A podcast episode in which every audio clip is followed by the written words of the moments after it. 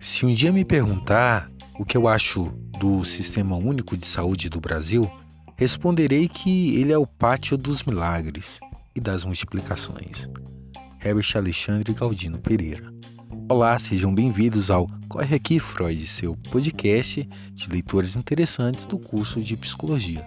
Meu nome é Lincoln de Almeida, sou discente em Psicologia e hoje vamos falar um pouco do Sistema Único de Saúde Brasileiro, o ABC do SUS, as doutrinas e princípios.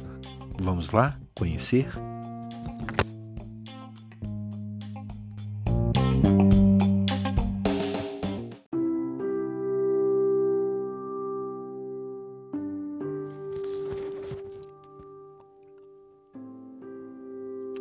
Ministério da Saúde, Secretaria Nacional de Assistência à Saúde, ABC do SUS, Doutrinas e Princípios, Brasília, Distrito Federal, 1990.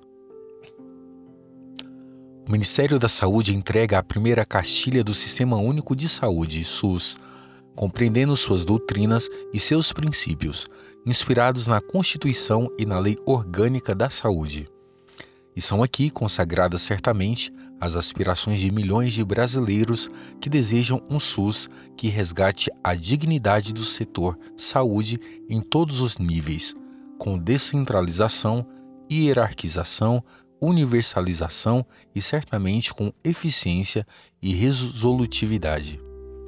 Para elaborar esse documento, a Secretaria Nacional de Assistência à Saúde recorreu a participações de instituições e profissionais de saúde que se empenharam em definir, numa linguagem simples e direta, o que devemos fazer para tornar o SUS modelo aplicado de saúde confiável e com credibilidade. Foram valiosas as sugestões recolhidas do Conselho Nacional dos Secretários Estaduais de Saúde, CONAS e do Conselho Nacional das Secretarias Municipais de Saúde, CONASEMS, que, como das equipes mobilizadas pela própria secretaria para que houvesse um consenso do mais amplo possível e a deliberação de que precisávamos avançar para darmos consistência às ações de saúde. A primeira castilha consagra doutrinas e princípios e a segunda planejamento local. A terceira, nomenclaturas, parâmetros e instrumentos de planejamento. A quarta, comunicação visual do SUS. Dessa forma, o Ministério da Saúde coloca à disposição de todos os integrantes do SUS o conjunto inicial das ações, atitudes e atividades que necess... Necess... necessariamente serão implantadas. Essa missão requer de todos nós um esforço redobrado, principalmente do que estão nas atividades de ponta. A saúde desceu no Brasil a níveis de desconforto e desesperança. Cada mudança que operamos no âmbito do SUS será um gesto de compreensão e grandeza para retirá-la da inação e da ineficiência. Os estados e municípios, aos profissionais de saúde, às instituições privadas, filantrópicas e de ensino, todos somos parceiros do SUS para promovermos a modernidade do sistema com mais ações do que palavras. Brasília, dezembro de 1990. Alceni Guerra, ministro do Estado da Saúde. O que há de novo na saúde? Entre as diretrizes políticas consolidadas pela nova Constituição no cenário nacional e são fundamentos de uma radical transformação do sistema de saúde brasileiro. O que levou as constituintes a propor uma transformação foi o consenso na sociedade quanto à total inadequação do sistema de saúde, caracterizado pelos seguintes aspectos, entre outros: um quadro de doenças de todos os tipos, condicionados pelo tipo de desenvolvimento social e econômico do país, e que o velho sistema de saúde não conseguia enfrentar com decisão completa irracionalidade e desintegração das unidades de saúde, com sobreoferta de serviços em alguns lugares e ausência em outros. Escassiva centralização, implicando por vezes em inapropriedade das decisões pela distância de Brasília dos locais onde ocorrem os problemas. Recursos financeiros insuficientes em relação às necessidades de atendimento em uma comparação com outros países Desperdício dos recursos alocados para a saúde, estimado nacionalmente em pelo menos 30% produzido por incompetência gerencial. Baixa cobertura assistencial da população, com segmentos populacionais excluídos do atendimento, especialmente os mais pobres e nas regiões mais carentes falta de definição clara das competências dos vários órgãos e instâncias político-administrativas do sistema, acarretando fragmentação do processo decisório e descompromisso com as ações e falta de responsabilidade com os resultados. Desempenho desordenado dos órgãos públicos e privados, conveniados e contratados, acarretando conflito entre os setores públicos e privado, superposição de ações, desperdícios dos recursos e mau atendimento à população. Insatisfação da população com os profissionais da saúde pela aparente irresponsabilidade para com os doentes, greves frequentes, frequentes erros médicos e corporativismo se sobrepondo à saúde do povo baixa qualidade dos serviços oferecidos em termos de equipamentos e serviços profissionais, ausência de critérios e de transparência dos gastos públicos, bem como da participação da população na formulação e gestão das políticas de saúde, falta de mecanismo de acompanhamento, controle e avaliação dos serviços, imensa preocupação e insatisfação da população com atendimento à sua saúde. A partir desse diagnóstico e de experiências isoladas ou parciais acumuladas ao longo dos últimos 10 anos, e especialmente baseadas na proposta da Oitava Conferência Nacional de Saúde, realizada em 1986, a Constituição de 1988 estabeleceu pela primeira vez, de forma relevante, uma seção sobre a saúde que trata de três aspectos principais. Em primeiro lugar, incorpora o conceito mais abrangente de que a saúde tem como fatores determinantes e condicionantes o meio físico, condição geográfica, água, alimentação, habitação, o meio socioeconômico e a cultura, ocupação, renda, educação, os fatores biológicos, idade, sexo, herança genética, e as oportunidades de acesso aos serviços que visem a promoção, proteção e recuperação da saúde. Isso implica que, para se ter saúde, são necessárias ações em vários setores, além do Ministério da Saúde e das secretarias de saúde, isso só uma política governamental integrada pode assegurar. Em segundo lugar, a Constituição também legitima o direito de todos sem qualquer discriminação às ações de saúde em todos os níveis, assim como explica que o dever de promover o pleno gozo desse direito é responsabilidade do governo, isso é, do poder público. Isso significa que, a partir da nova Constituição, a única condição para ter direito ao acesso aos serviços e ações de saúde é precisar deles. Por último, a Constituição estabelece o Sistema Único de Saúde, SUS, de caráter público, formado por uma rede de serviços regionalizada, hierarquizada e descentralizada, com direções únicas em cada esfera do governo e sob o controle dos seus usuários. Os serviços particulares, quando conveniados e contratados, passam a ser complementares e sob diretrizes do Sistema Único de Saúde ainda que esse conjunto de ideias, direitos, deveres e estratégias não possam ter implantado automaticamente e de imediato, o que deve ser compreendido é que a implantação do SUS tem por objetivo melhorar a qualidade da atenção à saúde do país, rompendo com o passado de descompromisso social e a velha irracionalidade técnico-administrativa, e é a imagem ideal que norteará o trabalho do Ministério da Saúde e das secretarias estaduais e municipais, para isso, é necessário que se entenda a lógica do SUS, como ele deve ser planejado e funcionar para cumprir esse novo compromisso que é assegurar a todos, indiscriminadamente, serviços e ações de saúde de forma equânime, adequada e progressiva. O que é o Sistema Único de Saúde SUS? É a nova formulação política e organizacional para o reordenamento dos serviços e ações de saúde, estabelecida pela Constituição de 1988. O SUS não é o sucessor do INAPES e nem tampouco do SUDS. O SUS é o novo sistema de saúde que está em construção. Por que sistema único? porque ele segue a mesma doutrina e os mesmos princípios organizativos em todo o território nacional, sobre a responsabilidade das três esferas autônomas do governo federal, estadual e municipal. Assim, o SUS não é um serviço ou instituição, mas um sistema, que significa um conjunto de unidades e de serviços e ações que interagem para um fim comum. Esses elementos integrantes do sistema referem-se ao mesmo tempo às atividades de promoção, proteção e recuperação da saúde. Qual é a doutrina do SUS? Baseado nos preceitos constitucionais e construção do SUS, se norteia pelos seguintes princípios doutrinários universalidade. É a garantia de atenção à saúde por parte do sistema a todo e qualquer cidadão.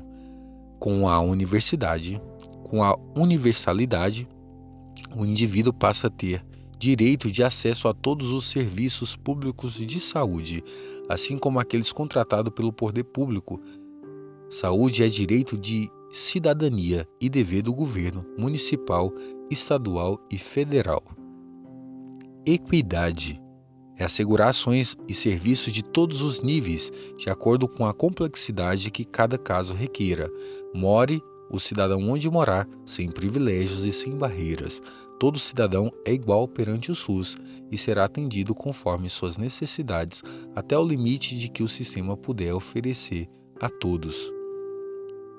Integralidade é o reconhecimento na prática do serviço de que, Cada pessoa é um todo indivisível integrante de uma comunidade. As ações de promoção, proteção e recuperação da saúde formam também um todo indivisível e não podem ser compartimentalizadas.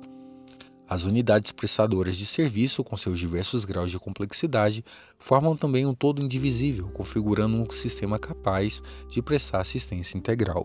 Enfim, o homem é um ser integral, biopsicossocial e deve ser atendido com essa visão integral por um sistema de saúde também integral, voltado a promover, proteger e recuperar a sua saúde. Quais são os princípios que regem a organização do SUS? regionalização e hierarquização. Os serviços devem ser organizados em níveis de complexidade tecnológica crescente, disposto numa área geográfica delimitada e com a definição da população a ser atendida. Isso implica na capacidade do serviço em oferecer a uma determinada população todas as modalidades de assistência, bem como acesso a todos os tipos de tecnologia disponível, possibilitando um ótimo grau de resolu resolubilidade soluções de problemas. O acesso da população à rede deve se dar através do serviço de nível primário de atenção, que devem estar qualificados para atender e resolver os princípios, os principais problemas que demandam o serviço de saúde. Os demais deverão ser referenciados para os serviços de maior complexidade tecnológica. A rede de serviço organizada de forma hierarquizada e regionalizada permite um conhecimento maior dos problemas de saúde da população da área delimitada, favorecendo ações de vigilância epidemiológica, sanitária, controle de vetores, educação em saúde, além das ações de atenção ambulatorial e hospitalar em todos os níveis de complexidade. Resu resolubilidade é a exigência de que, quando o indivíduo busca o atendimento ou quando surge um problema de impacto coletivo sobre a saúde, o serviço correspondente esteja capacitado para enfrentá-lo e resolvê-lo até o nível da sua competência. Descentralização é entendida como a redistribuição das responsabilidades quanto às ações e serviços de saúde entre os vários níveis do governo, a partir da ideia de que, quanto mais perto do fato a decisão for tomada, mais chance haverá de acerto. Assim é que a abrangência de um município deve ser de responsabilidade do governo municipal. O que abrange um estado ou uma região estadual deve estar sob responsabilidade do governo estadual, e o que for de abrangência nacional será de responsabilidade federal. Deverá haver uma profunda redefinição das atribuições de vários níveis do governo, como um nítido reforço do poder municipal sobre a saúde. É o que se chama municipalização da saúde. Os municípios cabe, portanto, a maior responsabilidade na promoção das ações de saúde diretamente voltadas aos seus cidadãos. Participação dos cidadãos é a garantia constitucional de que a população, através da sua entidade representativas, participará dos processos de formulação das políticas de saúde e do controle da sua execução em todos os níveis, desde o federal até o local. Essa participação deve se dar nos conselhos de saúde com representação paritária de usuários, governo, profissionais de saúde e prestadores de serviço. Outra forma de participação são as conferências de saúde periódicas para definir prioridades e linhas de ações sobre a saúde. Deve ser também considerado como elemento do processo participativo o dever das instituições oferecerem as informações e conhecimentos necessários para que a população se posicione sobre as questões de que dizem respeito à saúde. Complementariedade do setor privado. A Constituição definiu que, quando por influência do setor público for necessária a contratação dos serviços privados, isso deve dar sobre três condições. Primeira, a celebração do contrato conforme as normas do direito público, ou seja, interesse público, prevalecendo sobre o particular. Segunda, a instituição privada deverá estar de acordo com os princípios básicos e normas técnicas do SUS, prevalecendo assim os princípios da universalidade, equidade, como se o serviço privado fosse público, uma vez que, quando contratado, atua em nome deste. Terceira, a integração dos serviços privados deverá ser da mesma lógica organizativa do SUS, em termos de posição definida na rede regionalizada e hierarquizada dos serviços. Dessa forma, em cada região deverá estar claramente estabelecido, considerando-se os serviços públicos e privados contratados, que vai fazer o que, em que nível e em que lugar. Dentre os serviços privados, deve ter preferência aos serviços não lucrativos, conforme determina a Constituição. Assim, cada gestor deverá planejar primeiro o setor público e, na sequência, complementar a rede assistencial com o setor privado, com os mesmos conceitos de regionalização, hierarquização e universalização. Torna-se fundamental o estabelecimento de normas e procedimentos a serem cumpridos pelos conveniados e contratados, os quais deve se constatar em anexo dos convênios contratados.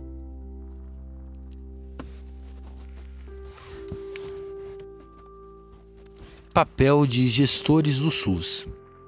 O que são os gestores?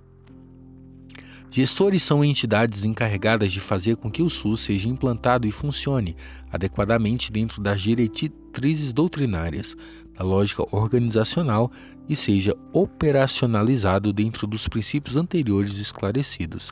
Haverá gestores nas três esferas do governo, isso é, no nível municipal, estadual e federal.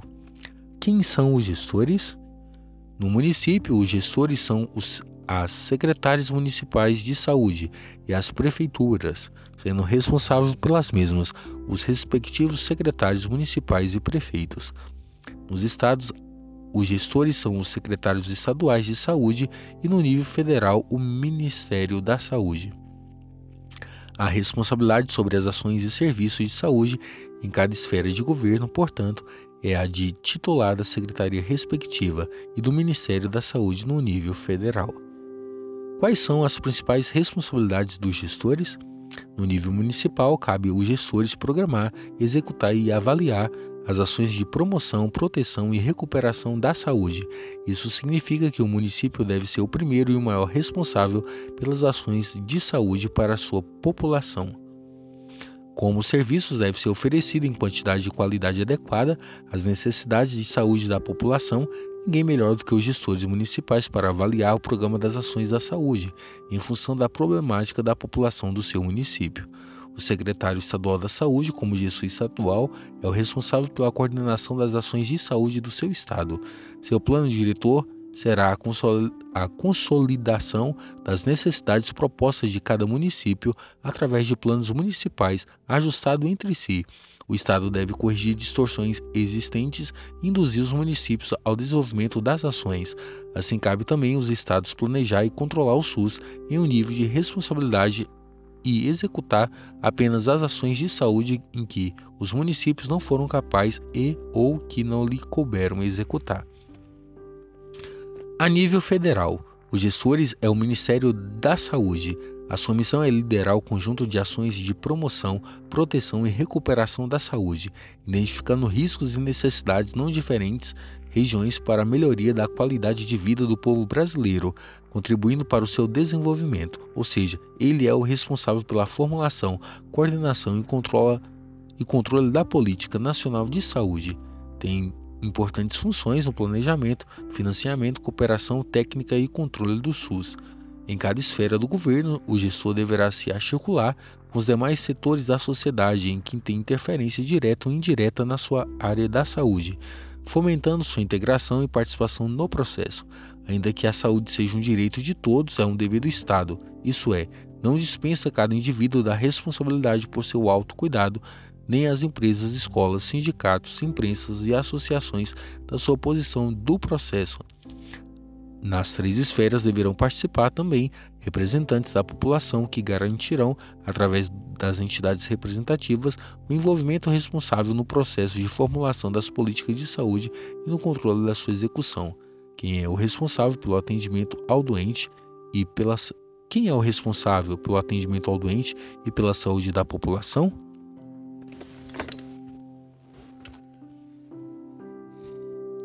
O principal responsável deve ser o município, através das suas instituições próprias ou de instituições contratadas, sempre que a complexidade do problema extrapolar a capacidade do município de resolvê-lo, o próprio Serviço Municipal de Saúde deve enviar o paciente para outro município mais próximo, capaz de fornecer a assistência adequada ou encaminhar o problema para suportes regionais e estaduais nas áreas de alimentação, saneamento básico, vigilância epidemiológica e vigilância sanitária. Deverá haver, sempre que possível, uma integração entre os municípios de uma determinada região para que sejam resolvidos os problemas de saúde da população.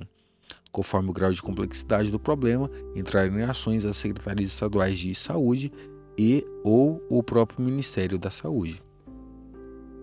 Quem deve controlar se o SUS está funcionando bem? Quem deve controlar é a população, o poder legislativo e cada gestor das três esferas de governo. A população deve ter conhecimento dos seus direitos e reivindicá-los, ou ao gestor local do SUS, Secretaria Municipal da Saúde, sempre que os mesmos não forem respeitados. O sistema deve criar mecanismos através dos quais a população possa fazer essas reivindicações. Os gestores devem também dispor de mecanismos formais de avaliação e controle e democratizar as informações. De onde vem o dinheiro para pagar tudo isso? Os investimentos e o custeio do SUS são feitos com recursos das três esferas de governo, federal, estadual e municipal. Os recursos federais para o SUS provêm do Orçamento de Seguridade Social, que também financia a Previdência Social e a Assistência Social, acrescidos de outros de acrescido de outros de outros recursos da União, constante da Lei de Diretrizes Orçamentárias aprovada atualmente pelo Congresso Nacional. Esses recursos, geridos pelo Ministério da Saúde, são divididos em duas partes. Uma é retida para o investimento e custeio das ações federais, e a outra é repassada às secretarias da saúde estaduais e municipais, de acordo com o critério previamente definido em funções da população, necessidades da saúde e rede assistencial. Em cada estado, os recursos repassados pelo Ministério da Saúde são somados aos alocados pelo próprio governo estadual das suas receitas e geridos pela respectiva Secretaria da Saúde, através de um Fundo Estadual de Saúde. Dessa montante, uma parte fica retida para as ações e os serviços estaduais, enquanto outra parte é repassada aos municípios de acordo também com critérios específicos. Finalmente, cabe aos próprios municípios destinar para parte adequada de seu próprio orçamento para as ações e serviços de saúde da sua população. Assim, cada município irá gerar os recursos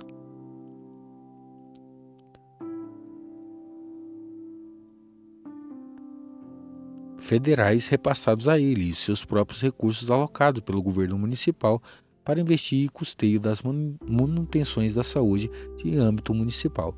Também os municípios administrarão os recursos para a saúde através de um Fundo Municipal de Saúde. A criação do fundo é essencial, pois assegura que os recursos de saúde sejam geridos pelo setor da saúde e não pelas secretarias da Fazenda em caixa único estadual municipal sobre o qual a saúde tem pouco acesso.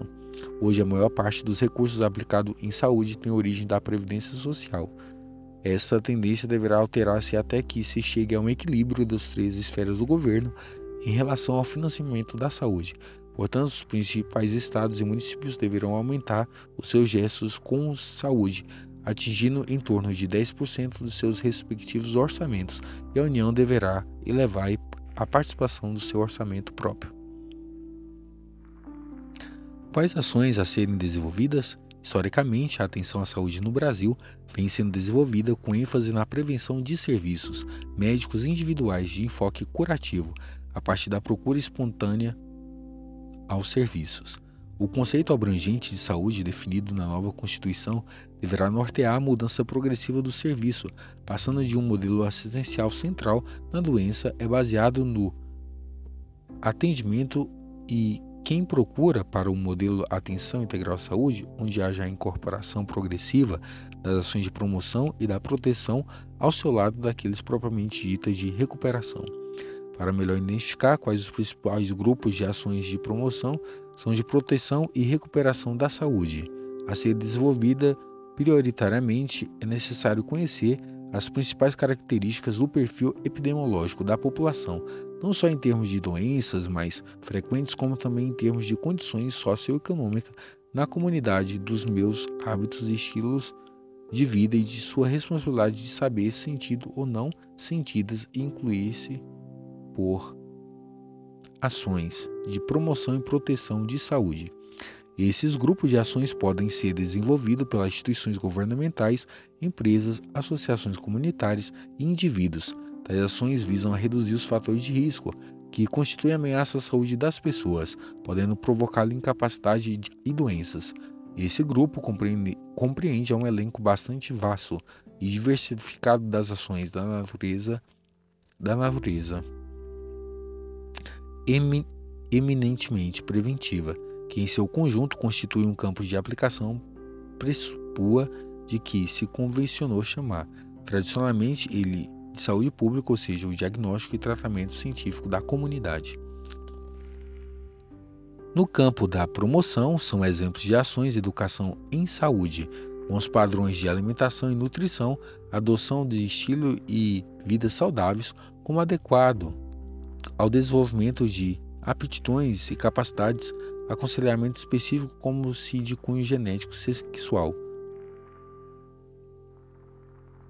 Através dessas ações são estimuladas as práticas de ginástica e outros exercícios físicos, os hábitos de higiene pessoal, domiciliar e ambiental, e em contrapartida desses estimulados e sedentarismo, o tabagismo, o alcoolismo, o consumo de drogas, a promiscuidade sexual, o desenvolvimento dessas ações deve ser utilizado de forma pragmática e sistemática, como o emprego da linha da linguagem, comunidade, cartazes, rádio, jornal, televisão, alto-falantes, palestras e debates em escolas, associações de bairro, igrejas, empresas, clubes de serviço e lazer, dentre outros.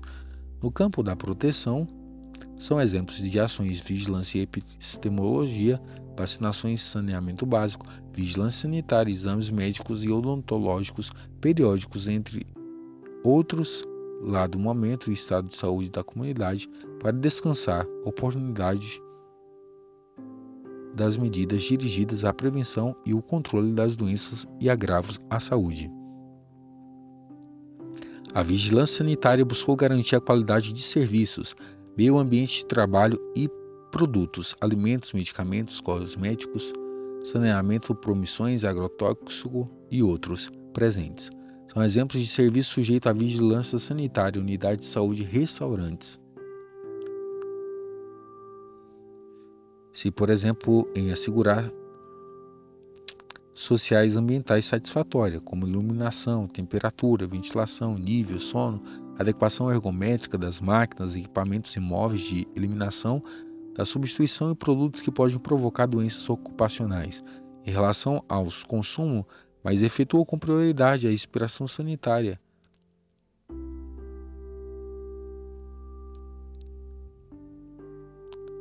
E técnica das respectivas linhas de fabricação, de modo a evitar a sua comercialização em condições insatisfatórias de segurança e qualidade.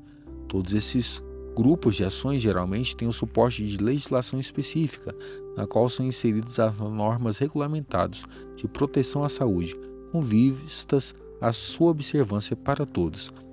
Todas as ações de promoção e proteção da saúde acima descritas podem e devem ser exercidas ou desencadeadas também durante o atendimento nas unidades de saúde ambulatoriais e hospitalares, como objetivos e técnicas adequados a estes locais.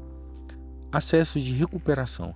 Esse grupo de ações envolve o diagnóstico e o trabalho de doenças, acidentes e danos de toda natureza, a limitação da invalidez e a reabilitação.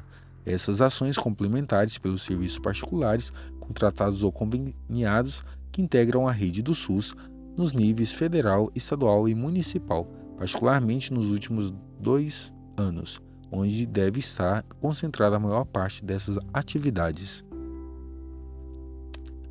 De todo modo, nesse serviço, as ações típicas são consulta médica e odontológicas, a vacinação, o atendimento de enfermagem, exames de diagnóstico e o tratamento, inclusive de regime de internação em todos os níveis de complexidade, a realização de todas essas ações para a população deve corresponder à sua necessidade básica ou transparente.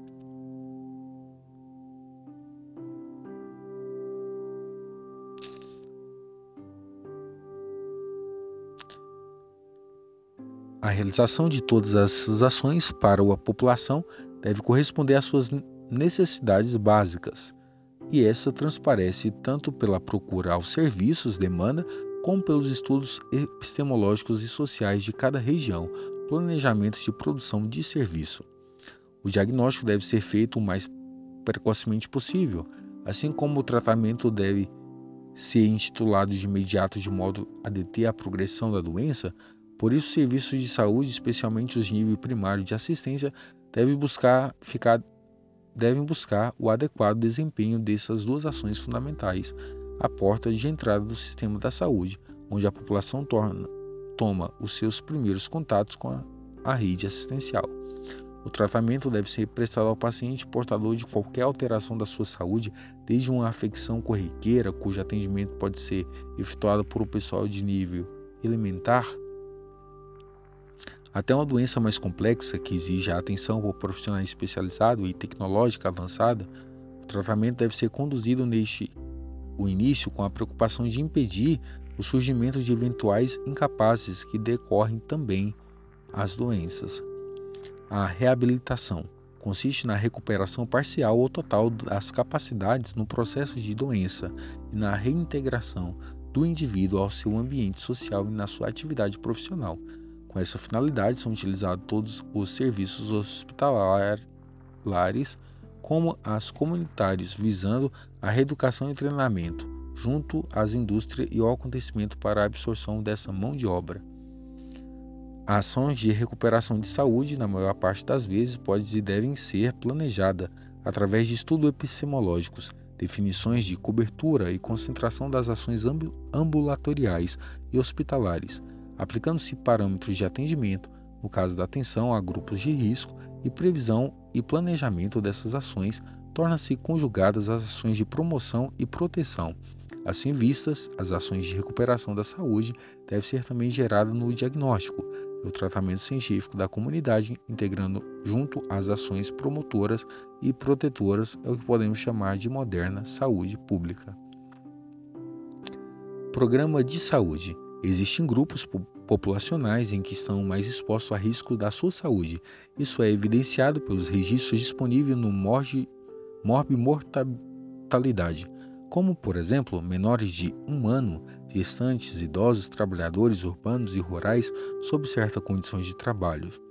A intensidade e a peculiaridade dessa exposição variam bastante, com os níveis sociais e a características epistemológicas de cada região, e muitas vezes de micro-região.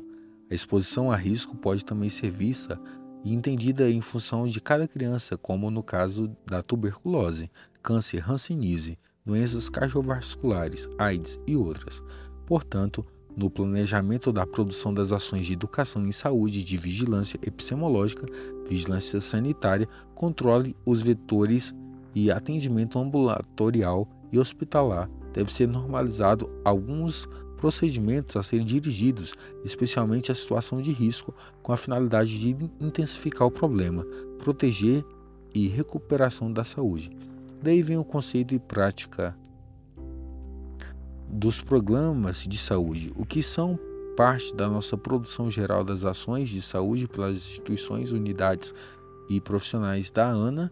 Como tal, os programas de saúde são eficientes para a população alvo somente quando as normas nacionais e estaduais respeitam as condições sociais, epistemológicas, institucionais e culturais existentes no meu nível regional ou micro-regional, passando por adaptações e até recriações nesses níveis.